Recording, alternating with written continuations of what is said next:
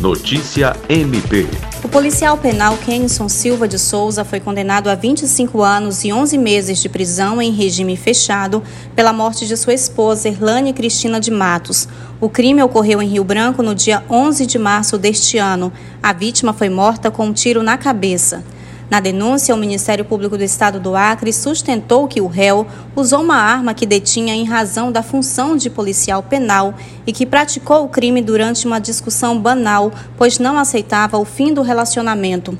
O denunciado praticou o crime em razão da condição do sexo feminino, pois, sendo ele companheiro da vítima, a sua atuação deu-se no contexto da violência doméstica, ressaltou o promotor de justiça Hildo Maximiano Pérez Neto.